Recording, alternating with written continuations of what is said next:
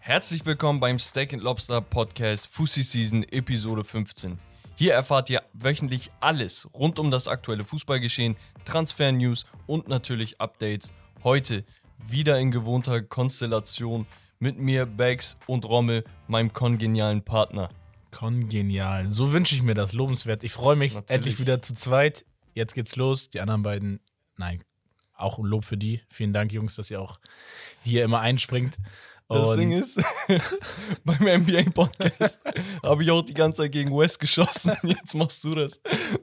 nein, Nein, die haben natürlich sehr, sehr stark vertreten. Bei uns, dadurch, dass wir so eine Vierer-Konstellation haben, ist das auch vorteilhaft für uns, wenn mal jemand ausfällt oder man nicht kann, ganz genau. dass der andere einspringt. Das heißt, euer Content leidet nie darunter, sondern ähm, ja, für uns ist es einfach nur schmerzhaft, wenn einer mal nicht kann. Weil wir gewöhnen uns aneinander. Wir sind, wir, es ist Pärchenbildung hier bei uns. Auf jeden Fall. ähm, ich würde sagen, wir machen da weiter, wo wir aufgehört haben. Ja, sehr Und gerne. Wie immer fangen wir ja mit den Highlights der Woche an. Uh, Highlights der Woche. Ähm, ich würde sagen, Manchester United gegen Tottenham war das Highlight, weil ein Cristiano Ronaldo mal wieder kurz gezeigt hat, was er imstande ist abzuliefern. Genau, also ich glaube, der hat eine ganz, ganz große Karriere vor sich, Ja. der Youngster. Der Youngster. ähm, Hattrick und ewigen Torrekord äh, besiegelt. Was will man dazu mehr sagen? Was das ist das Krasse, ne? 807 Karrieretore und das nicht irgendwo in, gar nicht abwertend gemeint, aber nicht irgendwo in einer schlechten Liga oder Lateinamerika, Asien oder irgendwie so, sondern Nur in den mitten Top-Ligen. In Europa, in den Top-Ligen. Ja. Bei Real Madrid, bei Juventus Turin, bei Manchester United und Sporting. Aber Sporting ist da ein minimaler Anteil. Ja. Ähm, ja, Äh, viel, Wahnsinn. viel braucht man über ihn nicht sagen. Auch- das Spiel an sich war sehr, sehr geil. geiles Spiel, ähm, hat Bock gemacht. Sein erstes Tor, das ist so die alte Zeit, so diese Dinger, die er da raushaut. Ja. Aber auch das letzte Tor, das 3 zu 2, wie er da wieder, er will das Tor, er will einfach diesen Sieg, er will diese Tore und ähm, Auch allgemein bei den Flanken und sonst was. Ich, ich verstehe es nicht, aber der Typ hat so einen Magneten am Kopf und an seinem Fuß, weißt du? er steht in der Luft. Egal welcher Standard getreten wird, der Ball kommt immer bei ihm an. Ja, es Das ist, ist, verrückt. Ich crazy. weiß nicht. Ähm, auf jeden Fall ein sehr, sehr interessantes Spiel. Was hatten wir noch? Ähm, was ich mir noch aufgeschrieben hatte, ist Real Madrid, souverän auswärts gewonnen gegen Mallorca. Unter der Woche war das, glaube ich. Ähm, Benzema nach seiner Vorstellung in der Champions League auch hier wieder zwei Tore, eine Vorlage und bricht damit auch, auch einen Rekord. Und zwar ist Benzema mittlerweile der erfolgreichste französische Stürmer oder Spieler aller Zeiten, hat den berühmten und sehr, sehr beliebten Thierry Henry damit überholt. Ähm, so, und da, um mal kurz einzugrätschen, ich glaube, viele realisieren gar nicht, wie heftig Benzema ist, weil er jahrelang im Schatten von Ronaldo stand. Man hat das gar nicht, also erstens, man hat nicht auf dem Zettel gehabt, dass er so nah dran ist oder dass er ihn Ja. jetzt überholt. Ähm, und wenn man sagt, wie wurde ein Henri gehuldigt und gelobt und war äh, einfach für alle so ein kranker Spieler, Ja. Dann muss man sagen, kriegt Benzema viel, viel, viel, viel zu wenig Props. Wir hatten bei uns in der Gruppe die Diskussion auf WhatsApp gehabt mit einigen Real-Fans und Experten, die ähm, ständig den Vergleich machen mussten, Lewandowski, Benzema und so ein Kram, ne? Und ähm, da haben sich die, da, da, da ging die Meinung auseinander auf jeden Fall. Ja. Aber wenn man sich mal die Stats anguckt, wie Benzema zurzeit nicht nur Tore schießt, sondern auch vorbereitet, das ist verrückt. Das ist Ich glaube, verrückt, er ist er Zu abreißt. 80, 90 Prozent immer an dem Erfolg oder an dem Tor äh, mit beteiligt Ja. bei Real Madrid zurzeit. Ähm, aber auch diese Kombination mit Vinicius, einfach diesen Vinicius neben ihm zu haben, hat ihm jetzt nochmal richtig viel Aufwind auch gegeben, würde ich behaupten. Ja. Ähm, er hat aber auch ganz, ganz viel an sich gearbeitet, jetzt nochmal in den letzten ein, zwei Jahren. Und ja, kann man eigentlich nur zu gratulieren. Verdient mit den Leistungen, die er eigentlich abruft seit Jahren. Ähm, mehr als verdient sogar, würde ich behaupten. Ja. Genau. Ansonsten, äh, ligatechnisch war, glaube ich, gar nicht so viel. Leipzig ist da 6-1 gewonnen in der Bundesliga, aber ähm, ich glaube, Highlights und worauf wir uns heute auch ein bisschen konzentrieren, vielleicht Champions League, Europa League weil Jawollo. ja, ähm, da waren interessante Ergebnisse dabei, Überraschungen dabei und ähm, wir haben es jetzt Freitag, äh, 14 Uhr, das heißt, wir haben gerade die Champions League Auslosung und Europa League Auslosung Extra ein bisschen später angesetzt Extra, heute, um genau. das mitzunehmen. exklusiv, kriegt ihr die aktuellsten News und ähm, ja, Ja, Champions ich League. würde sagen, die, die Spiele einmal kurz auflisten und dann kannst du ein paar Takes dazu geben. Lille, Lille Chelsea. Lille hat geführt und äh, ja, Chelsea hat das dann recht souverän äh, gewonnen, obwohl Lille zu jeder Zeit immer noch gefährlich war. Also, Also, Lille hat wirklich sehr, sehr stark gespielt und gerade nach dem Tor haben sie wirklich gedrückt. Also du, du hattest wirklich teilweise den Eindruck, wo du gesagt hast, ey, entweder kommt jetzt das Tor oder sie fangen sich ein. plus sie hatten ja auch nochmal die Chance zum Ausgleich, glaube ich, gehabt. Ja, ja, Äh, mit, die- die dem, mit hatten dem Kopfball an den Chancen. Pfosten. Also es Genau. war, war schon gar nicht so uninteressant, was Lille da abgeliefert hat. Genau. Also sie haben sich gut verabschiedet von der Champions League oder aus der Champions League. Am Ende des Tages ist halt Chelsea die abgebrü abgebrühtere Mannschaft. Ne? Also die haben schon alles gesehen. Die haben natürlich einen besseren Coach, ein besseres System, sind eingespielt, haben natürlich auch die Qualität im Kader. Und dann steht 2-1. Enttäuschend für Lille, aber ich glaube, das ist keine Riesenüberraschung, dass Chelsea jetzt weiter ist. Ja, enttäuschend ist, würde ich auch klein fassen. Also, sie haben am Ende sich gut präsentiert, muss man sagen. Sie sind nicht abgeschossen worden. Also, wie gesagt, ein, schon für den Verein ein großer Erfolg, wie, was sie abgeliefert haben. Genau. Genau. Dann ähm, Ajax Benfica vielleicht. Ja, Du bist Benfica-Fan, Anhänger. ich Ähm, muss sagen, wir haben den Sieg nur rein kämpferisch verdient, spielerisch nicht. Ähm, aber ich weiß gar nicht, wann zuletzt eine Mannschaft in Amsterdam kein Gegentor kassiert hat. Deswegen muss man das auch huldigen. Wir haben ja so eine Rentner-Innenverteidigung mit Vertongen und Utamendi. äh, Ja. aber ja, am Ende nutzt du dann diese eine Chance, die du hast. Darwin Nunez, ähm, da werden wir wahrscheinlich nochmal, wenn es Richtung Transferphase geht, äh, auch von der, hören. Der wird weg, er, er muss wechseln. Ist ein sehr, sehr interessanter Spieler. Ich habe den Transfer schon sehr stark gefunden, als er gekommen ist letzte Saison.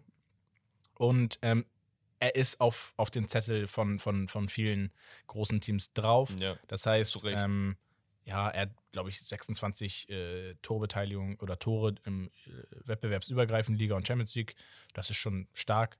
Und ähm, ja, am Ende des Tages in die nächste Runde gekämpft und ähm, tut dem Verein gut. Also, das Ja. kann ich so als Feedback Ja. geben, das tut dem Verein gut. Viel Unruhe die letzten Monate, Jahre gewesen, ein, zwei Jahre jetzt tatsächlich. Ähm, und ja, gibt vielleicht so ein bisschen Aufwind. Ja, also ich, ich finde auch so Ajax als, als Gegner, ähm, natürlich ist Ajax ein Brocken, ne? aber unter den Ja. Gegnern, die ähm, sonst noch quasi da War gewesen einer wären, der leichteren oder einer, Genau. wo man gesagt hat, da ist es tendenziell noch möglich, so, so auf weiterzukommen. Augenhöhe halt. Genau. Und äh, Benfica hat das halt clever gemacht. Definitiv. Auf jeden Fall auch verdient eine Runde weiter. Ich weiß nicht, wem, wem willst du von den anderen Matchups zuerst? Wen will ich von anderen. Matchups zuerst? Äh, vielleicht erstmal dein Herzensverein, beziehungsweise du bist ja eigentlich Fan von beiden, so hattest du, glaube ich, mal gesagt. Ja, also mein Herz schlägt Für die- Menu. Für, für Menu. Ja. Aber ich war immer Atletico-Sympathisant. Okay. So gerade weil in unserer äh, Kindheit war es halt so, ja, Barca Real, Barca Real, Barca Real. Irgendwann kam dann halt Atletico und die hatten immer einen krassen Stürmer beispielsweise, weißt du? Und die wurden immer kaputt gekauft. Und trotzdem haben sie es geschafft, langfristig, nachhaltig. Dann kam Simeone und er hat komplett den Verein auf den Kopf gestellt, weißt du? Dieser Spirit, dieser Kampfgeist, diese Underdog-Mentality, dieses, ey, wir sind elf Mann auf dem Platz und jeder kämpft bis zur 90. Minute, weißt Ja, du? Ich wollte gerade sagen, ich glaube, vielleicht, wenn man es mal vergleicht mit Benfica gegen Ajax, jetzt das Spiel, Ja. Atletico, das, was Benfica gemacht hat, hat Atletico geschafft zu perfektionieren und da auch immer mehr noch Offensivfußball mit reinzubringen. ja. Also, ich glaube, eine Zeit lang war auch Juventus Turin ein, ein, ein Paradebeispiel dafür, sind sie nicht mehr. Atletico Madrid verkörpert immer 100%, 110% Kampf, viel Offensivtalent, ähm, Disziplin und am Ende auch, ja, weiß ich nicht, immer dass man weiß, es ist immer ein definitiv ein unangenehmer Gegner. Genau, und das ist das Ding. Sie hatten eine Zeit lang in ähm, Europa quasi mitunter die beste Verteidigung. Jahr für Jahr für Ja. Jahr. Und keiner hatte Bock, gegen die zu spielen. Hätt- und du wusstest, selbst der Stürmer ist so eklig, weißt du, greift dich an und fängt schon an zu pressen und so, wo du Genau. sagst, ey, da stehen wirklich elf Mann und jeder macht seinen Job. Und die sind auch so gut gecoacht, dass sie wissen, wann sie sich mal eine gelbe Karte abholen müssen. Ja, wo du gerade sagst, so mit äh, sogar der Stürmer greift dich an und geht da hinterher. Ich würde sogar einen Fuffi draufsetzen, dass sogar Simeone mal eine Grätsche von der Seite, zack. Wenn du Außenbahn gerade über ne, Spieler austribbeln willst, dann kommt Simeone mit, äh, So. sch- mit Schere, zack. kannst, du, kann, kannst du haben, wirklich. Ähm, nee, aber auf jeden Fall das, zum Spiel vielleicht. Ähm, Menu war bemüht, lange Zeit. Sie haben jetzt nicht schlecht gespielt, würde ich so, sagen. aber dann gab es halt tatsächlich ein, zwei, drei Spieler, wo du gesagt hast, ey, das sind eigentlich die Spieler, die den Unterschied ausmachen sollen. Die konntest du komplett in die Tonne drücken. Ich weiß nicht, von Marcus Rashford hat man gar nichts gesehen. Ich weiß nicht, ob du es nach dem Spiel mitbekommen hast. Da hat er sich umgezogen, ist rausgegangen auf den Parkplatz. Da haben die äh, Fans so ein, au- das auch äh, gefilmt und bla bla bla. Und wir meinten, ey, was ist das für eine Performance gewesen und sonst was. Und er dreht sich dann so aus 20, 25 Metern um, sagt, ey, was hast du gesagt, soll einen Mittelfinger gezeigt haben. Mhm. Und dann sagst du halt, ey, ganz ehrlich, erstens, deine Leistung war unter aller Sau. Und das nicht erst seit heute, seit diesem einen Spiel, sondern Ja. seit Wochen lieferst du nicht. Du hast, glaube ich, zwei Saisontore. Mhm. Ähm, dann weißt du, dass da Kritik kommt und dann reagierst du so darauf, nachdem du zu Hause deine Fans auf diese Art und Weise enttäuscht hast. Das ist kein Auswärtsspiel, wo ein einzelner Fan irgendwas glaub, gemacht hat. Du da- weißt, wie die Fans reagieren werden. Dazu muss man, glaube ich, ja noch sagen, er hatte sich ja vor drei, vier, fünf, weiß ich gar nicht, oder auch ein bisschen länger, sich ja auch eigentlich positioniert hinsichtlich Manchester United, Ja. wo so diese Krise war, ähm, dass er gesagt hat, ey, wir sind Manchester United, ich werde hier alles geben und jetzt So, und es sah nicht aus, als ob er alles gegeben hat. Ganz ehrlich, er hatte Angst, irgendwelche Flanken zu schlagen, hat jeden Angriff abgebrochen, hat einen Rückpass gespielt und so. Keine 1 gegen 1 Situation gewonnen. So, weißt du, wo ich Ja. mich frage, ey, ganz ehrlich, du hast mehr drauf. Entweder liegt es gerade an deinem Bewusst Selbstbewusstsein oder du hast einfach keinen Bock hier zu sein. Ja. Und wenn du so auf Fans reagierst, dann wirkt das auf mich so, als hättest du keinen Bock hier zu sein. Wer war für dich beim Atletico so, äh, hat dich begeistert? Guck mal, Oblak sowieso, Mit Kopf gehalten? ey, der, der Typ ist überragend und er kriegt echt zu wenig Credits. Leute kennen ihn vom FIFA, sagen ja, ein gutes Rating, er ist ein guter Torwart, Ja. aber ey, er ist seit fünf, sechs Jahren wirklich mit unter den Top 3 Torhütern der Welt. Jahr Auf für Jahr ja, für Jahr. safe. für Jahr. Auf jeden Fall. Übrigens Benfica Lissabon Ausbildung, aber ja. Wichtiger Sidefact. nee, ähm, mir hat tatsächlich wirklich am besten oder mitunter am besten Markus Llorente gefallen. Markus Llorente. Ich finde ihn auch einen geilen Spieler. Wer für mich so ein bisschen, ich glaube auch beim Tor das eingeleitet hat mit, war Joao Felix, der die beiden Spiele schon wieder endlich gezeigt hat und jetzt auch in der Liga. Ja, Weißt du, was bei Felix das Problem ist? Er, er ist am Ende des Tages ist er ein Stürmer und er wird an Toren gemessen. Okay, Torbeteiligung vielleicht auch. Aber wer sich dieses Spiel explizit angeguckt hat, der hat gesehen, der hat, ich glaube, 70 Minuten oder so gespielt, ungefähr 70, 75 oder so. Ja. Der hat wirklich nonstop als quasi alleinige Spitze dafür gesorgt, dass die Menu-Verteidiger nicht nach vorne gehen konnten, weil er ständig eine Bedrohung für sie war. Er war ständig eine Gefahr. Er hat einen Ball bekommen, hat 20, 30 Meter plus gemacht, hat einen Pass gespielt und danach wieder auf Ballbesitz das Ja. Team. Und das sind so Kleinigkeiten, weißt du, wo man sagt, okay, er knipst zwar nicht, aber er arbeitet fürs Team. Mhm. Und das ist genau dieses Atletico Madrid-Ding. genau, das ist so dieses Simeone, er hat ihn eingehaucht. Ich Genau. weiß nicht, äh, ob ähm, ja, das für ihn, für die Zukunft, für sein Talent so optimal ist. Deswegen vielleicht nochmal ein Transfer irgendwann, aber ja, Ja. das vielleicht so abschließend, ähm, Das letzte Spiel vielleicht noch. ja, Juventus Überraschung. gegen Villarreal, Juve zu Hause gegen Villarreal, nachdem man, glaube ich, 1-1 im Hinspiel gespielt 1-1 hatte. im Hinspiel, 0 zu 3. Man muss sagen, Juventus stark angefangen. Ähm, Villarreal macht das aber dann nicht. Genauso musst du es machen eigentlich. In Ja. Turin ähm, als Außenseiter eiskalt. Also überragend, wirklich. Ähm, zum Spielstil von Villarreal können wir später, glaube ich, noch ein bisschen eingehen, Genau. denn wir machen ja jedes Mal eine Teamanalyse für explizit Teams, die halt weniger im Spotlight stehen. Genau. Und diesmal dachten wir uns, ey, warum nicht Villarreal? Das Richtig. passt auch gerade sehr aktuell. Ähm, aber zum Spiel selbst, Villarreal verteidigt halt wirklich extrem gut. Also es waren auch nicht nur dieses einfache Busparken und dann gebunkert und dann kommt nichts und nach vorne machen wir auch nichts, sondern ey, die hatten Genau. ab und zu immer diese Stecher Mhm. und ein so ein Stecher wurde zu einem Elfmeter. so. Ja. Ähm, kurz darauf kam das 2-0, das 3-0. Innerhalb von 15 Minuten haben die die Partie für sich entschieden. Richtig. Wollen wir Europa League-Ergebnisse oder wollen wir jetzt zur Champions League-Auslosung kommen? Ich würde sagen, lass noch einmal Europa League vielleicht äh, runterrattern, dann Machen haben wir, wir. die Ergebnisse hinter uns. Ja, Monaco Braga 1-1, Braga weiter. Äh, Leverkusen konnte nicht das, die zwei Auswärtstore für sich äh, nutzen, dass sie da nochmal reingekommen sind im, im Hinspiel. Haben 1 zu verloren zu Hause, sind somit ausgeschieden. Ähm, Rangers ja, haben sich nicht mehr so bemüht, in Anführungsstrichen, sind aber trotzdem weiter. Ähm, Galatasaray gegen Barcelona 1 zu 2. Das war ein wirklich starkes Spiel. Ja, war ein starkes Spiel, war äh, auch ein knappes Spiel dann am Ende. Ja. Und ähm, ja, Barca hat sich dann somit durchgesetzt. Ähm, Frankfurt schafft es in der Verlängerung weiterzukommen gegen Betis Sevilla. Auch kein einfacher Gegner gewesen. Ja.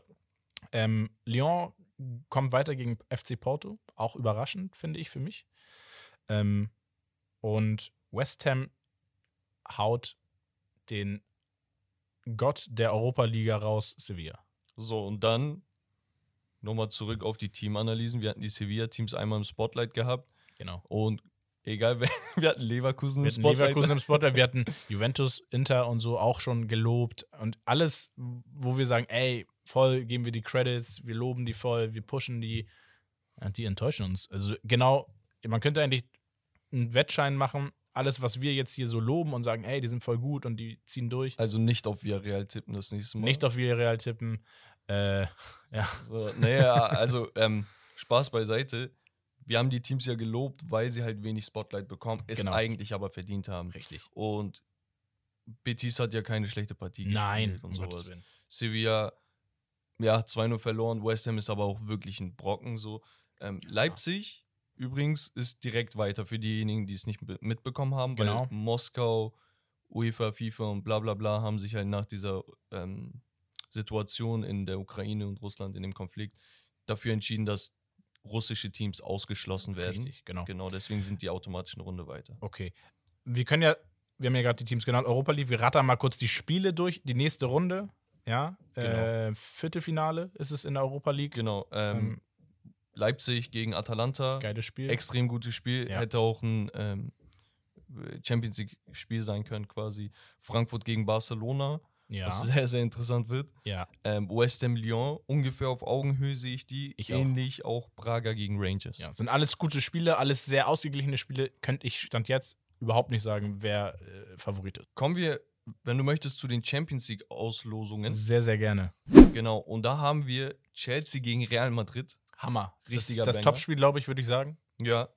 Man City und Atletico Madrid. Auch. Kommt ähnlich nah ran. Ich glaube, Guardiola wird sehr geärgert werden. Ja. Villarreal gegen den FC Bayern München. Klassisches Losglück. und Liverpool gegen deine Benfica-Mannschaft. Ja, Benfica auch hier mit Losglück, muss man Ja, ja, auf sagen. jeden Fall. Definitiv. Nein. nee, ähm, das sind geile Partien. Also, du hast, du hast, du hast zwei Underdogs in Villarreal und Benfica. Definitiv. Ich, So. hätte mir, ich hätte mir gewünscht, dass die beiden aufeinandertreffen, weil nicht, weil ich, also klar auch, weil ich Benfica-Fan bin, aber auch aus dem Aspekt, dass ich es einer kleinen Mannschaft gegönnt hätte, sogar ins Halbfinale zu kommen. Was ja nicht ausgeschlossen ist. Kann- Was nicht ja ausgeschlossen noch ist, ja, aber wenn wir realistisch sind, nein. So. hätten wir die, so hätten wir die beiden Partien eigentlich schon mal abgehakt. Ja. Ja. So, okay. Ähm, Bayern und Liverpool wahrscheinlich favorisiert. Was sagst du aber zu Chelsea gegen Real Madrid? Chelsea, Real Madrid, uff, ähm, wird, glaube ich, für mich das beste Spiel werden. Haben wir eben schon gesagt. Ähm, wird auch taktisch sehr, sehr interessantes Spiel. Ein Tuchel gegen Angelotti.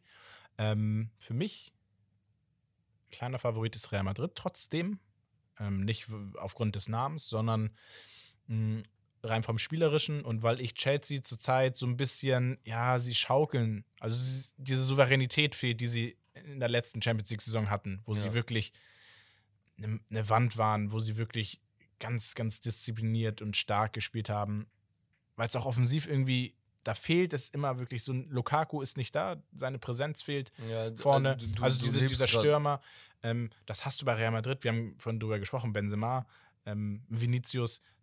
Offensiv ist das für mich nochmal viel attraktiver. Aber man darf nicht vergessen, Chelsea ist einfach mit Spielern wie Kanté etc. Ähm, auch Ja, bei Chelsea fehlt mir einfach nur die Tatsache, dass ich nicht weiß, wer vorne was macht. Wa- wa- Was ist Harvards Aufgabe? Ist er jetzt, ist er jetzt ein Stürmer, also ein Notstürmer geworden, eher weil Lukaku einfach schlecht ist, so diese Saison? Oder ist er eigentlich doch der Zehner? Ist er eine hängende Spitze?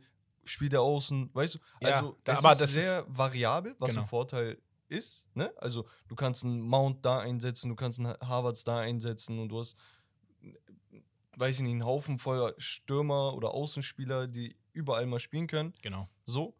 Aber du hast nicht ein Benzema vorne, wo du weißt, er, er macht seinen Job. Ja, das ist das. Und ähm, das kann dir auch wieder zum, also es kann Real auch zum Verhängnis werden, dass sie halt das nicht Dass einschätzen sie können. abhängig von Benzemas Leistung dann sind und so weiter. Das kann ja auch. Ja, und dass sie passieren. defensiv sich nicht drauf einstellen können, so dass sie wie bei, äh, wie bei Paris sagen können, okay, Messi schalten wir aus so, Neymar schalten wir aus so Ja, und Mbappé am besten tief stehen und hoffen, dass er nicht mal durchkommt. ja. Ähm, bei Chelsea wird es ein bisschen unberechenbar. Also ich favorisiere tatsächlich Real Madrid, weil ich einfach, das habe ich auch letztes Mal, glaube ich, gesagt, ja. ähm, weil Real einfach diese Turniermannschaft ist. Und die Spieler, die da sind, haben alles gesehen. ja, Und es ist nicht so, als ob sie über den Zenit sind. sehe ich genau. Modric spielt immer noch wie 25. Ich muss das jedes Mal einmal erwähnen.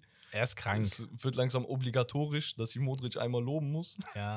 Ist verrückt. Aber es, ich ich komme nicht klar es, drauf. Es ist, wie es ist. Ja. Und das andere Spiel dann Manchester City gegen Atletico, habe ich ja auch eben schon gesagt. Simeone wird Guardiola hundertprozentig ärgern. Ich weiß nicht, ob er ihn so doll ärgern wird, dass Atletico weiterkommen wird. Es wird so ein ekliges Spiel für Ekliges City. Spiel. Aber wenn wir jetzt noch mal ganz kurz darauf zurückgehen, dass äh, City jetzt Punkte gelassen hat in der Premier League, auch da haben sie das Spiel dominiert. Aber das, und das ist das, was ich glaube ich letztens mal bei, äh, bei dem äh, Podcast mit Herbert auch äh, gesagt hatte. Ähm, City schafft es, einen, einen Riesenanteil vom Spiel zu haben. Und das ist dieser klassische Guardiola-Ballbesitz-Fußball. Sie haben perfekte Staffetten, sie spielen auch bis in den Strafraum Weltklasse. Aber es fehlt dann auch da der Stürmer und dieser Torabschluss, der dann zu den Toren führt. Und ähm, Mannschaften, die es schaffen, defensiv so kompakt zu stehen und dieses System auszuschalten, die sind meistens erfolgreich. Oder dass sie es schaffen, in die Verlängerung dir, etc. pp. kommen. also ich stimme dir zu. Da, da, da, also die Beobachtung ist komplett richtig. Nur das Problem hat Atletico auch. Weißt du, also die haben zwar einen Griezmann, die haben zwar einen Felix, die haben zwar einen Luares, äh, Suarez. Luares, Luis ja. Nein, wegen Llorente vorhin Ah, wahrscheinlich. ja, stimmt. Ja. So, und theoretisch sogar noch ein Korea, so. Aber keiner von denen hat sich irgendwie so festgespielt, dass du sagst, der ist in Topform, in Bestform, der knipst seit Wochen, macht dies und Ja, deswegen, nein, nein, also ich, ich würde, wenn sie City ärgern, dann durch Verlängerung Elfmeterschießen. Kannst du haben. Oder so ein vom 1-0 Bauchgefühl. oder 2-1 und dann Bus El- parken. Genau, Elfmeter oder ähnliches, genau. Ja. Also ähnlich wie es äh, Benfica jetzt gegen Ajax Aber das, ich glaube, City der Favorit ist. Also Definitiv, City ne? wird der Ja. Favorit sein, rein vom Spielerischen her auch und vom, vom Team. Ähm, aber ich glaube, dass wenn eine Mannschaft ärgern kann, Dann ähm, Atletico. fußballerisch, dann ist es Atletico, die Ja, das kaputt machen Da schließe ich mich an. Gut, ich würde sagen, dann beenden wir das Kapitel. Vielleicht noch ein paar kleine Updates zu dem, was drumherum noch im Fußball passiert ist. Ja, ich habe ein paar aufgeschrieben. Genau, liste ich, mal für mich einfach auf. das Highlight, Felix Magath ist wieder zurück in der Bundesliga. Wer hätte Genau. gedacht, dass der Kerl nochmal auftaucht? Und damit sind die Beinkrämpfe auch bereits zurück. safe, Da hatten safe. wir schon einige Spieler, die Krämpfe bekommen haben im Ja, Training. Strafen wurden erhöht. Also äh, er macht sich bemerkbar. Keine Ahnung, ob das Hertha jetzt auch schon geben wird. Ich wage es zu bezweifeln, aber wir werden es sehen. Ansonsten Mbappé kurz vor Einigung mit Real Madrid. Vielleicht war das Champions League-Spiel ausschlaggebend für die Entscheidung. Ja, der hat keinen Bock. Ja. Ähm, ansonsten auch äh, Manchester City vor Verpflichtung von Erling Haaland. Was ein richtiger Banger wäre, dann hätten wir das Stürmerproblem da nicht mehr. Genau. Können wahrscheinlich alle einpacken. Andererseits gibt es dann auch nochmal sowas wie äh, Lewandowski fühlt sich angegriffen, dass er immer noch keine Vertragsverlängerung vorgeschlagen bekommen hat. Und so kommen Gerüchte mit Manchester United zustande. Ähm, ansonsten haben wir noch, mach, mach, mach Herbert und mir keine Hoffnung. okay, okay, Bitte, lass es. dann äh, sage ich was anderes zu Menu. Pogba sieht seine Zukunft nicht mehr bei Menu. So. Ich glaube, das ist auch nochmal ein kleiner Seitenhieb. Ähm, und ansonsten Leverkusen, Florian Witz, wäre ein Spieler für die WM gewesen. Auf jeden Fall sehr, sehr formstark gewesen. Kreuzbandriss, ärgerlich. Und Leverkusen wird doppelt bestraft, weil auch Frimpong bis Saisonende aus sein wird. Ja, Das sind so die, die, die Punkte, die jetzt so. so Leverkusen hatten wir auch im Spotlight, deswegen Genau. ist jetzt klar, dass sie auch abstürzen. Weil wenn wir die Teams analysieren, dann fallen sie. Eben. Genau. Ja. Und das ist wieder das beste Beispiel. Aber gut, mach mal weiter. Ich glaube, du hast ein Spiel vorbereitet. Ich habe ein Spiel vorbereitet. Diese Art von Spiel hatten wir schon, aber ich habe mich da auf ein paar andere äh, Sachen fokussiert. Worum Ähm, geht's? wir vergleichen zwei Spieler miteinander und gewisse Statistiken und du musst sagen, wer hat in dem Fall mehr. Ja, Okay, also okay. wer hat mehr, hatten wir schon, aber ähm, ich habe hier diesmal auf so ein paar andere Sachen geachtet und da sind zwei echt geile Sachen dabei. Es kommen auch Spieler, die nicht mehr aktiv sind. Let's Äh, go. Und wir fangen einfach mal an. Wer hat mehr Vorlagen gesammelt in seiner bis jetzigen Karriere? Okay. Und da haben wir dann Karim Benzema gegen Robert Lewandowski. Weil Tore weiß man Hm. meistens, aber Äh, also aus, weiß nicht, au- aus dem Bauch heraus, Ja. Benzema. Muss er eigentlich haben. ja, Okay. richtig. Okay. Das war auch eigentlich der einfachste jetzt von, von Ja. denen. Benzema mit 204 Vorlagen in seiner Karriere bis jetzt, Was und- mega viel ist. was mega viel ist. Ähm, hat aber auch 841 Einsätze. Lewandowski 159 Vorlagen. Ja, dafür ist aber Lewandowski mit 576 Toren deutlich vor Lewandowski mit, äh, vor Benzema mit 414 Toren. Ja, krass. Das muss man auch sagen. Stark. Ähm, also beide Wahnsinn. Ähm, ich habe Mittelfeld, extra Sturm, Mittelfeld, Abwehr. Und Mittelfeld, ah nee, Abwehr habe ich gar nicht, aber egal. Äh, Mittelfeld habe ich gesagt, ey, was sind eigentlich die zwei fairsten Fußballer, die du kennst? Was würdest du sagen jetzt? Spieler, die auch mal gespielt haben Boah, oder aktiv spielen? weiß ich nicht. Keine Ich habe, pass auf, und da ist die Frage, wer hat weniger oder wer hat mehr gelbe Karten? Okay. N'Golo Kante oder Philipp Lahm? Weil das für mich Sinnbilder sind von fairem Fußball. Ja, okay, also Kanté hatte ich eben im Kopf, als du gefragt hast. Ja. Ich habe es mich nur nicht getraut auszusprechen, weil Ja. ich dachte, ey, er spielt Sechser. Ja. Der muss sich hier und da mal eine gelbe abholen. Philipp Lahm auch Sechser gespielt. Ja, stimmt. Aber mehr Rechtsverteidiger. Ja, aber man muss Aber auch sagen, glaub- nee, ehrlicherweise, nochmal so als Hinweis, Philipp Lahm hat auch 777 Einsätze gehabt mal, in seiner Karriere. Mal, und, ich, Rommel, wir machen das schon lang genug. ah, ich habe mich verraten schon wieder. nein, ne? nein, gucke. Wir machen das schon lang genug. Ich weiß, dass du mir immer Zusatzinfos gibst, damit ich von meinem eigentlichen Gedanken abkomme. Nein. Lahm, ich gehe mit Lahm. Lahm hat mehr. Weniger. Weniger. Fairer. Aber ich habe gefragt, wer hat mehr? ja, dann sage ich Kante. Okay. Von mir aus. Du kriegst Okay. mich nicht. okay. Ist richtig. Ja, siehst du? Aber, ey, aus, ich habe die aus Zufall rausgesucht, beide. ja. Und das Kranke ist, Philipp Lahm 62 gelbe Karten, Kanté 63 gelbe Karten. krass. Also okay, das, das, das ist heftig. Aber Lahm mehr Spiele, ne? Also, Lahm deutlich mehr Spiele. Und hör auf ja, ja. mit diesen Tricks, die funktionieren. Okay, okay. Trick 17 Und dann- kannst du abhalten. Und dann habe ich zwei Spieler, wo ich sage, wer hat mehr Assists äh, gesammelt in seiner Karriere bis jetzt? Und da haben wir für mich zwei Spieler, die wirklich man immer im Kopf haben muss, wenn es um Thema Vorlagen geht. Angel Di Maria gegen Mesut Özil. ah, Mann. Ich hatte letztens sowas recherchiert, wer die meisten Assists gemacht hat. Da waren die beiden in den Top 10 auf jeden Fall. Mhm. Äh, Man Ich- kann auch sagen, Ah. Einsätze ungefähr gleich. Also, mal, ich kann, die, ich kann dir alle anderen sagen. Ich kann nur die beiden nicht. Guck mal, Messi, Müller, Suarez waren, glaube ich, Top 3 und dann kam De Bruyne. Ich weiß nicht, ob sie das jetzt mittlerweile verändert hat. Ronaldo ist auch weit oben noch. So. Also auch Top. Ja, irgendwie so. Özil oder Di Maria? Ich glaube, Özil hat mehr Assists. Falsch. Verdammt. Jetzt pass auf, und ich habe es auch zufällig rausgesucht. Özil hat 267 Vorlagen, Di Maria hat 268 Vorlagen. So, weißt du, was das Ding ist? Özil wurde schön aussortiert, ein Jahr, anderthalb Jahre bei Arsenal. Ja, jetzt brauchst du gar keine Ausreden. Nein, so. nein, nein, äh, keine Ausrede. Aber- Aber, das sind gemeine Fragen. Ja, ist Fall. auf jeden Fall. Und es ist auch krank, wie knapp das ist wieder. Und aus Zufall. Ähm, aber ja, für mich Özil seine Real Madrid-Zeit und auch die Maria Real Madrid-Zeit, was die da für Vorlagen gemacht haben und wie entscheidend die auch waren, gerade für einen Spieler wie Cristiano Ronaldo. Ja, ja, natürlich. Ähm, Wahnsinn. Deswegen war mir die im Kopf. Und Hättest du, hättest du gedacht, dass Suarez da in den Top 5 ist? Nee. Ich glaube sogar auf dem dritten Platz. hätte ich auch nicht gedacht. Man denkt, Suarez war ein guter Stürmer, so weißt du, und das war's. Ey, aber Suarez ey, ist brutal. Aber das, das ist jetzt nicht Thema. ja, Das war das Spiel. interessant auf jeden Genau. Fall. Ähm, Ich hätte Spiel, gerne drei von drei gemacht, aber Spiel findet ihr wie immer bei Instagram. Morgen in unserer Story könnt ihr, wenn ihr nicht zugehört habt, sehen. wenn ihr zugehört habt, äh, ja, dann könnt ihr die Antwort ja richtig genau. einklicken. Und wahrscheinlich ein kleines Snippet davon auch auf TikTok. Richtig, genau. Ähm, machen wir weiter und kommen wir uns zu unserem Hauptthema, was wir schon angekündigt haben. Jawohl. Einen Titel kannst du ja mal sagen. Genau, die Yellow Submarine ist heute das Thema. Das heißt, wir machen eine Teamanalyse von FC Villarreal aus Spanien. Villarreal ist ein spanischer Club aus der autonomen valencianischen Gemeinschaft an der Ostküste Spaniens. Okay? Mhm. Die Leute, die sich mit Spanien ein bisschen aus auseinandergesetzt haben, die wissen, okay, autonome Region und so. Ja. Genau.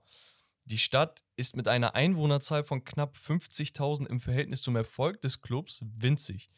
So füllt das Stadion mit fast 25.000 Plätzen etwa die Hälfte der gesamten Stadt. Krank. Das ist verrückt. Umso erstaunlicher ist natürlich zu sehen, wie konstant gut sich dieser Verein im spanischen Oberhaus etablieren konnte.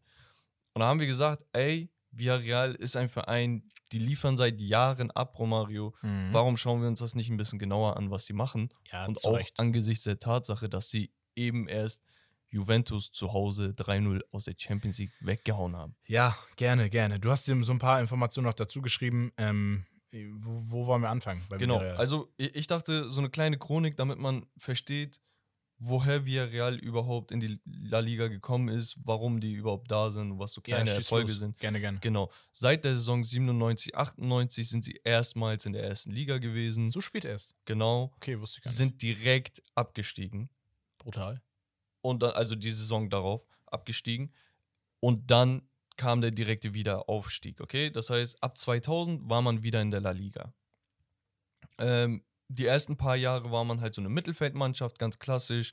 Mal ein bisschen höher, mal ein bisschen tiefer, aber meist im äh, zweistelligen Tabellenbereich. Ja, also, Tabellenplatz. also Mittelfeld, untere Drittel. genau. Drittel. Dann kam aber so die Anfangszeit 2003, 2004, wo der Verein wirklich angefangen hat, tatsächlich gut zu werden. Und das lag vor allem auch an den südamerikanischen Stürmern, die sie immer wieder transfer äh, Mhm. transferiert haben.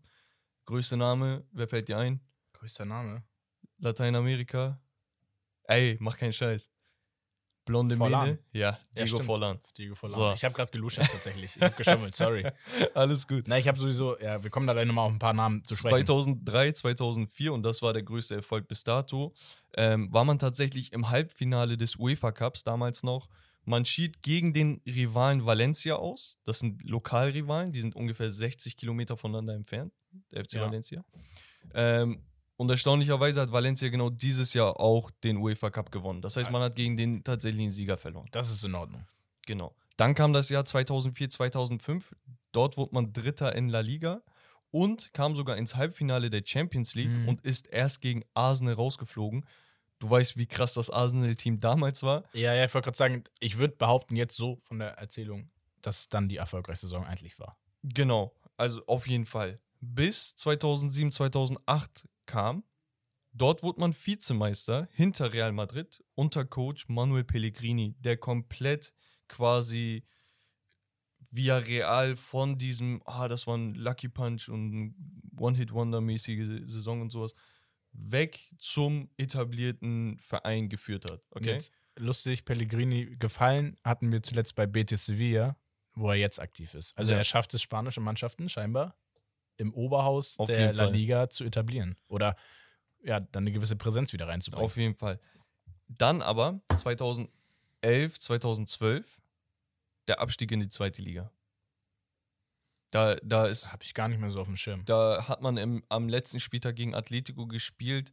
Ich glaube, unentschieden oder eine Niederlage war das. Auf jeden Fall ist man dann abgestiegen. Mhm. 2012, 2013 wieder der direkte Aufstieg ins Oberhaus.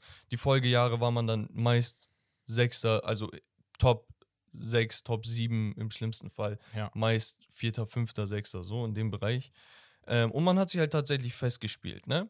Seit der Saison, und das ist dann der aktuelle Part, seit der Saison 2020-21 hat Unai Emery, der Ex-Coach von Sevilla, und, Arsenal. genau, richtig stark, Ja, natürlich. ähm, quasi die Mannschaft übernommen. Kennst du seine Interviews mit Goodibini? das hast du schon mal erzählt. ich finde das so lustig. Ihr müsst mal Unai Emery googeln äh, oder auf YouTube eingeben und Good, Good Evening schreiben, dann wisst ihr, was ich meine. Na, auf jeden Fall, da kam der größte Erfolg der Clubgeschichte, indem man den Euroleague-Pokal quasi im Gegen- Finale gegen Manchester United. meine Truppe gewonnen hat. Ja, Elfmeterschießen 11 zu 10, nachdem man 1 zu 1 gespielt hat. David De Gea, der Unglückliche an dem Abend, der einfach den Ball nicht versenken konnte, wollte. Genau. Ja, das heißt, Villarreal schafft es langsam, sich auch äh, im europäischen Top-Fußball zu etablieren. Europa League, jetzt Die sind ja Champions sowieso League. jedes Jahr gefühlt Europa. Ja, also ähm, muss man einfach sagen, ist eine coole Sache. Ich weiß nicht, es ist auch irgendwie ein sympathischer Verein. Das Stadion hat ein gewisses Flair. Ey, die Fans. 50.000 Einwohner hat die ganze Stadt. 25 äh, 23.500 passen ins Stadion. Ja, das ist so, das ist so, das ist auch so ein kleiner Hexenkessel. Und ich kann mich immer daran erinnern, früher die gelben Netze, die sie immer Ja. hatten. Äh, Diego Forlan hat da auch viel zu beigetragen. Und die hatten ja auch einige ehemalige Stars im Verein. So, vielleicht kannst du ein paar aufzählen. Ich kann ein paar aufzählen. Also ich würde sagen, Diego Godin kam vom Villarreal. Ähm, dann hatten wir noch sowas wie Borja Valero. Dann Vereinslegende Markus Senna, wenn dir, wenn, kennst du den Ja, noch? ja.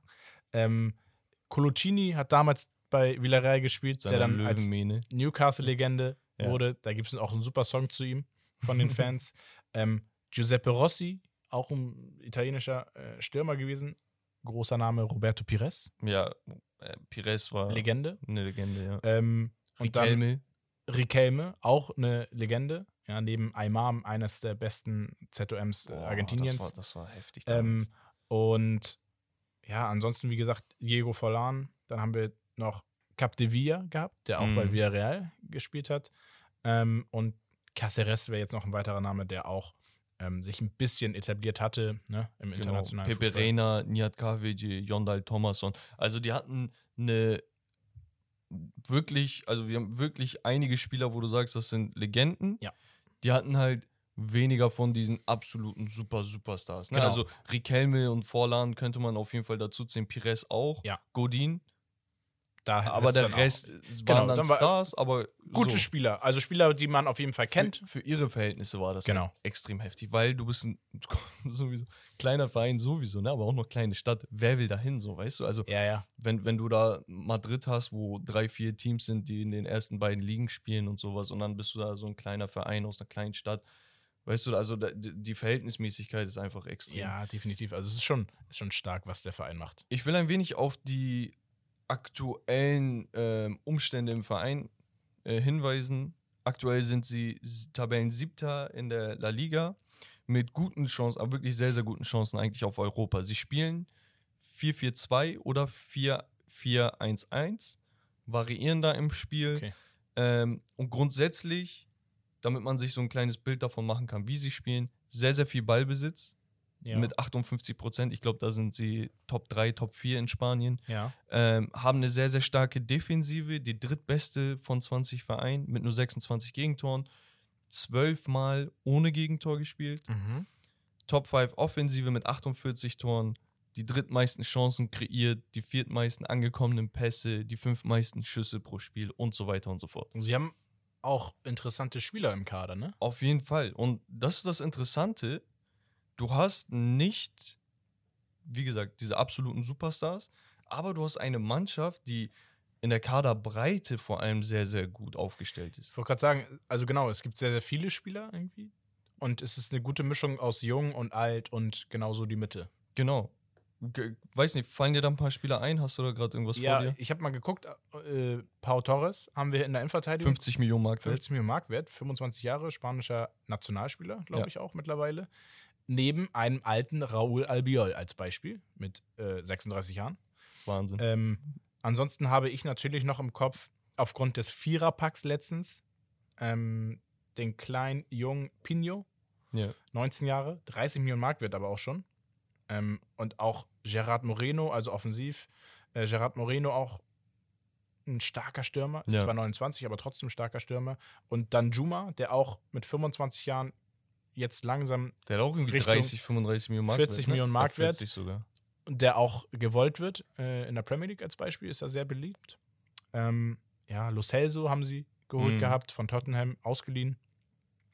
Und halt auch Erfahrung. Coquelin als Beispiel, Mario Gaspar als äh, äh, Kapitän, Serge Ja. Aurier haben sie noch. Ähm, also das sind Spieler, die wirklich Erfahrung haben oder auch ein gewisses Talent mitbringen. So, und das ist das Interessante, ne? Wenn du dir die ganzen Spieler anschaust, Danjuma ist jetzt eine Ausnahme und der ist erst ja, relativ neu im Verein sozusagen, ne? Ja. Aber die Mannschaft ähm, baut das Spiel aus dem Mittelfeld, aus, der, aus dem Zentrum quasi auf. Und ähm, die äußeren Spieler vorne waren jetzt nie wirklich im Mittelpunkt und das hat Unai Emery früh erkannt. Hat dann dadurch eingeführt, dass er mit dem 4-4-2 oder 4-4-1-1 ähm, die Außenverteidiger mit nach vorne schiebt. Ein Sechser lässt sich immer fallen, um die Abwehr zu entlasten. Dadurch entsteht quasi eine Dreierkette oder eine, Ja. so, so ein Dreieck quasi. Deswegen vielleicht auch nochmal zu, dazu zu sagen, Ja. Alberto Moreno als Außenverteidiger mit sieben Toren. Genau. Einer der besten, nee, gar nicht wahr. Ich- nee. Sechs Tore hat er. Ich glaube, der hat sich auch verletzt, oder? Ja, hat sich, glaube ich, auch verletzt, aber hatte sechs Tore bis dato. Ja. Ähm, da sieht man dann diese Offensive der Außenverteidiger. Genau, man spielt dann sehr, sehr viel vertikal nach vorne. Ähm, die offensiven Außenverteidiger schaffen Räume für das Mittelfeld, um vorzuschieben und auch in der gegnerischen Hälfte quasi im Ballbesitz zu bleiben. Hm. Wir haben ja vorhin gesagt, sie haben sehr, sehr viel Ballbesitz, fast 60 Prozent jedes Spiel. Das ist schon stark. Das ist extrem stark. Ähm, die, Sechs, die Sechser können sich dabei fallen lassen, um die Abwehrreihen, wie gesagt, zu stabilisieren. Der Angriff wird technisch und spielerisch gelöst. Mhm. Wie gesagt, meist durch die Mitte. Ähm, die Außen sind nicht ideal besetzt. Infolgedessen verschieben aber die zentralen Mittelfeldspieler oft nach außen. Okay, die haben die Freiheiten, dass die sagen, ey, der Zehner oder die hängende Spitze, wenn das im 4-4-1-1 ist, Rückt oder rein, der Achter, rückt tiefer. genau. Oder er sagt, ey, wir verschieben nach rechts, ich gehe mit nach rechts. Weißt du, also Ja. die sind dann nicht so hart gebunden. Ein bisschen mehr Variabilität ins Spiel reingebracht. Genau. Dadurch aber auch dann diese Ballbesitzstärke. Und das kannst du nur machen mit der räumlichen Aufteilung, wenn du die disziplinierten Spieler dazu hast. Ne? Also es Ja. geht nicht, wenn du sagst, ey, äh, ich schiebe jetzt nach außen, aber meine Arbeitsrate nach hinten ist schlecht. ja, eine gewisse Nein, Laufleistung ist da Genau. Voraussetzung einfach. Und das äh, Mittelfeld schiebt zentral bis und um den 16er quasi ran. Mhm. Okay? Einer im Mittelfeld, der sichert dafür immer ab. Das heißt, wenn du diese zwei im zentralen Mittelfeld plus die hängende Spitze hast, die schieben alle rauf, aber einer bleibt hinten. Ja. Okay? Und ähm, der, der sichert quasi immer ab. Die Abwehrreihen schieben diszipliniert in zwei Viererreihen hin und her. Okay? Das heißt, auch die äußeren äh, Spieler schieben immer nach hinten. Mhm. Was die aber machen ist, die bauen so einen Zickzack auf. Ah, okay. Okay, das heißt, der, der erste Spieler, der zum Ball steht, der geht auf den Ball, der andere, der neben ihm ist quasi Lässt in der Viererreihe, lässt sich fallen. Der, der weiter neben ihm ist, Steht der wieder nächste, höher. steht wieder höher. Und dadurch hast du so, so ein variables Ja. System, was sich die ganze Zeit hin und her schieben kann. Ja. Und der Stürmer hat es dann leichter beim Gegenpressing.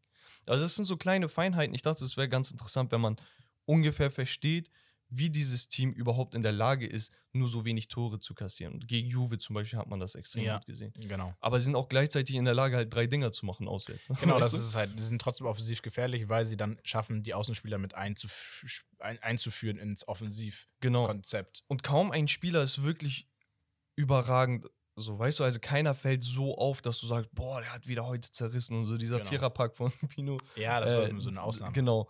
Ähm, aber auf der anderen Seite schafft es Unai Emery, und da muss man ihm wirklich den Credit geben, dass auch keiner negativ auffällt. Das hat er ja schon bei Sevilla geschafft gehabt. Eben, das Arsenal hat er es leider nicht so geschafft. Ja. Ähm, aber ihm liegen spanische Teams. Punkt. Auf jeden Fall. Er kennt die Liga, er kennt den Spielstil. Ich glaube, das äh, hat er aus Sevilla halt auch entsprechend schon inne gehabt. Deswegen äh, hat Villarreal sich da einen super äh, Trainer geholt, der auch die Europa League-Erfahrung und Erfolge gefeiert hat, es selber mit Villarreal geschafft hat und äh, jetzt in der Champions League sogar auch äh, sie weit gebracht hat schon. Genau. Ich dachte halt, ähm, es ist sehr, sehr interessant, so ein Team zu sehen, wo du sagst, das kommt eigentlich einem Stadtteil von Hamburg nah, so, ne? Also Ja, es ja, gibt normal. Stadtteile, die haben so fast die doppelte Anzahl an Einwohnern, Ist krank. wie Villarreal selbst. Ja. Ähm, und dass sie es schaffen, nicht nur in die erste Liga zu kommen, sondern sich auch langfristig so zu etablieren, dass sie ständig um Europa spielen. Die haben Kaderwert von, glaube ich, 350, 60 Millionen oder ja, sowas. so um, das ist krass, um was die da wirtschaften und so. Und deswegen dachten wir uns, ey, warum nicht Villarreal im Spotlight der Woche? Definitiv. Und zufälligerweise haben sie auch die Champions League, äh, in der Champions League auf sie aufmerksam Genau. gemacht. Das hat sowieso gepasst. Gut, ich würde sagen, kommen wir zu unserer Geschichtsstunde. äh, Geschichtsstunde. Ich versuche mal ein bisschen zu kürzen, obwohl ich echt viel vorbereitet habe, muss ich sagen. Okay, bin Okay. ich gespannt. Was hast du denn vorbereitet? Weißt du, wann die erste FIFA-Weltmeisterschaft stattfand? Ja. Wann? 1930. Weißt du wo? Uruguay. Okay, cool. Das ist schon mal gut. In den obligatorischen Vierjahresschritten findet diese seit 1930 statt. Okay? Ja. Damals, zuerst in Uruguay, Fun Fact: einige Teams konnten damals oder wollten sich damals den Reiseaufwand nicht antun und nahmen schlichtweg nicht teil. Okay, Okay? einfach abgesagt, so wie damals, als man Fußball gespielt hat. Genau. So, heute nicht angereist, weil Trainer krank. So. Damaliger Weltmeister? Uruguay. Stark, Rommel. Andrade, erste Fußballlegende. Könnt ihr mal googeln. Kenn ich noch, ist wie mein Vater. So, aber zurück zur Story. Bis 1938 lief ja auch alles gut. Uruguay ähm, und zweimal Italien wurden Weltmeister und es sollte zur Vergabe der WM 1942 kommen. Ähnlich wie Italiens Faschistenführer Mussolini, Ja. der die WM 34 quasi für seine Propaganda nutzen konnte, wollte das natürlich jetzt auch das Deutsche Reich machen. ich wollte gerade sagen, war doch Kriegszeit. So, das ist der Punkt. Mussolini hat 34 die WM nach Italien bekommen. Die haben die WM auch gewonnen.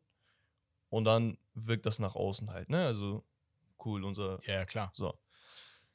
Die politische Lage zu dieser Zeit sollte ja jedem bekannt sein. Angeblich hatte FIFA-Präsident Jules Rimet, den Deutsch, das ist ein Franzose, den Deutschen den Zuschlag für die äh, 42er WM versprochen oder gegeben, weil sie auf eine Bewerbung für 1938 verzichtet haben. Mhm. Diese WM wollte und erhielt äh, Rimet Ja. ähm, für sein Heimatland Frankreich. Okay? Mhm. So, andererseits gab es ein informelles Agreement innerhalb der FIFA, demzufolge nach zwei Turnieren in Europa nun wieder die WM in Südamerika stattfinden sollte. Okay. Okay, das heißt, dieser Zuspruch, dieses Agreement, dürfte War- er gar nicht geben. Okay, ich wollte gerade sagen, also intern gab es schon ganz andere So. Ideen oder. Genau. Und damals hat sich Brasilien auf die WM beworben. Ja, okay. Für 42. So. Ähm, so mag es ein politisch motivierter Versuch gewesen sein, die Hängepartie zu beeinflussen, als das deutsche Nachrichtenbüro am 20. Dezember 1939 verbreitete, dass quasi endgültig beschlossen wurde, und das soll ein FIFA-Urteil gewesen sein, dass die WM Deutschland gegeben wurde. Okay, krass, die haben Die- das. Ah, okay. So, einfach, einfach gedroppt. Ja. So. Und dann freuen sich die Leute und dann muss FIFA das wieder gerade biegen, weil es gar nicht dazu gekommen ist. Okay? Okay, ja. So, die FIFA dementierte umgehend und verwies darauf, allein der für 1940 in Luxemburg geplante FIFA-Kongress sei befugt, das zu machen. So. Zu dieser Zeit gab es wohl auch Planungen seitens des Deutschen Reiches und Italien, und das ist so die kranke Story, okay, Ja. die versucht haben sollen, die FIFA zu vereinnahmen. Ach, krass. Die wollten okay. die FIFA übernehmen quasi, an sich reißen. Das heißt, die Kontrolle zu übernehmen, um den französischen FIFA-Präsidenten abzulösen und Machteinfluss ihrer Länder zu erhöhen. Man wollte die Entscheidungsstrukturen reformieren, okay, indem man einen italienischen FIFA-Präsidenten und einen deutschen Vizepräsidenten ransetzt. Mhm.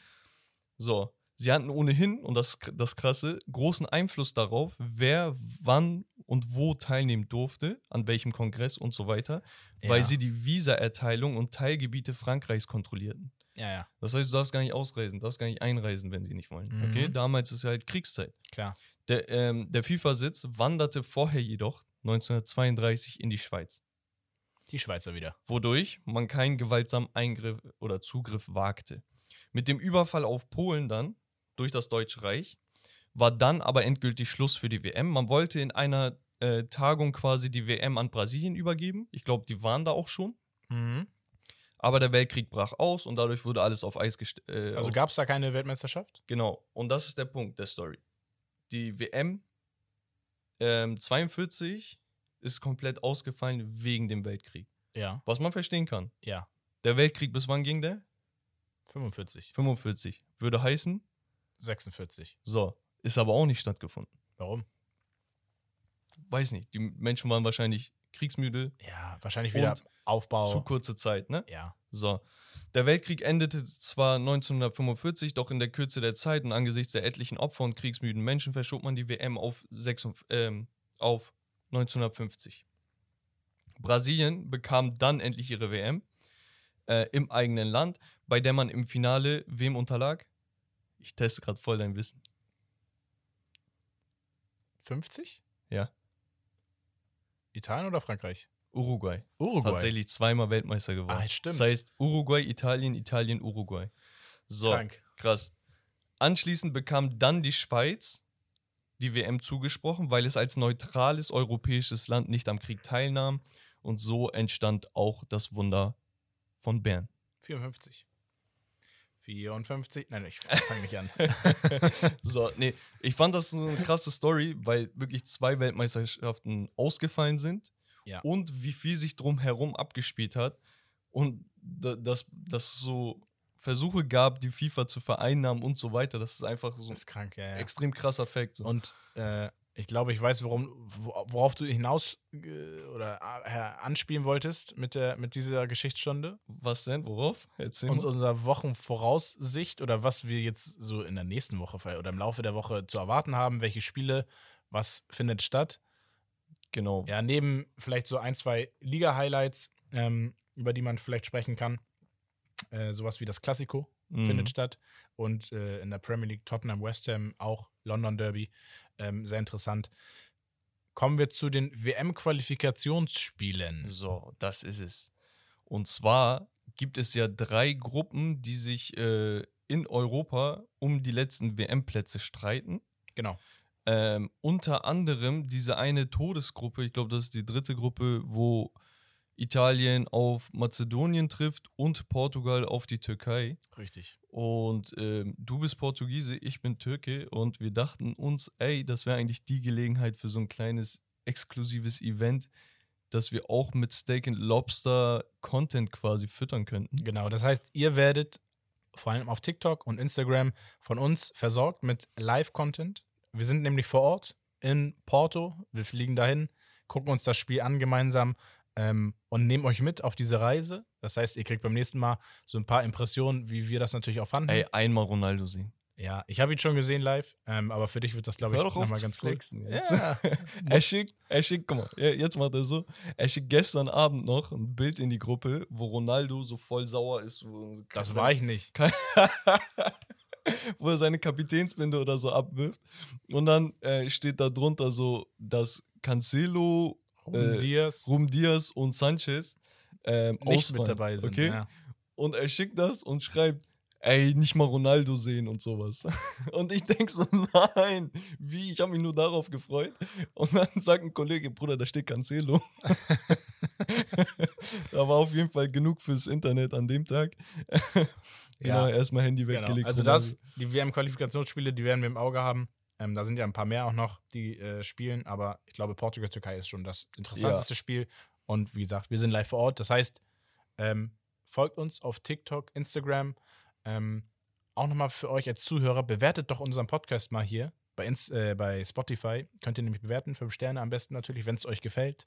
Ähm, würden wir uns drüber freuen. Genau, das wird natürlich dem Ganzen auch helfen, dass wir ein bisschen weiter vorankommen, dass der Podcast mehr gehört wird. Und das öffnet natürlich uns auch mehr Möglichkeiten für die Zukunft. Genau. Und in Zukunft ist auch noch das eine oder andere geplant. Da werden wir euch nochmal mitnehmen. Ähm, dazu gibt es, glaube ich, nächste Woche noch ein paar Infos. Äh, genau, ich glaube, wir können aber auch schon ein bisschen was anteasen. Ja. Ich, äh, und zwar haben wir vor, nach dem Portugal-Wochenende quasi oder nach diesem Trip, die Woche darauf, das ist das erste April-Wochenende, wenn ich mich nicht irre, unsere erste Sport-Studio-Session quasi aufzunehmen, Genau. ähm, wo wir quasi im YouTube-Format äh, eine 40, 45-minütige äh, Sportshow aufnehmen wollen, über bestimmte Themen diskutieren. Ähm, In höchster Qualität muss man sagen, in, in einem richtigen Studio mit äh, Top-Kameras Genau, und so da- weiter und so fort. Da arbeiten wir seit einigen Wochen und Monaten hinter den Kulissen schon und ähm, hoffentlich wird das halt realisiert. würden uns freuen, dass, wenn ihr quasi auf YouTube dann auch ähm, Abo da lasst, um nichts zu verpassen. Und ich würde dann sagen, Romario, ich bedanke mich wie immer. Ja, war wie immer fantastisch. Schön, dass du wieder da bist. Schön, dass Ich habe du dich vermisst. ja, Und- ich, ja, ich würde sagen, das war's von Steak Lobster. Das Beste vom Besten. Wir sehen uns. Peace und ciao. Haut rein jetzt.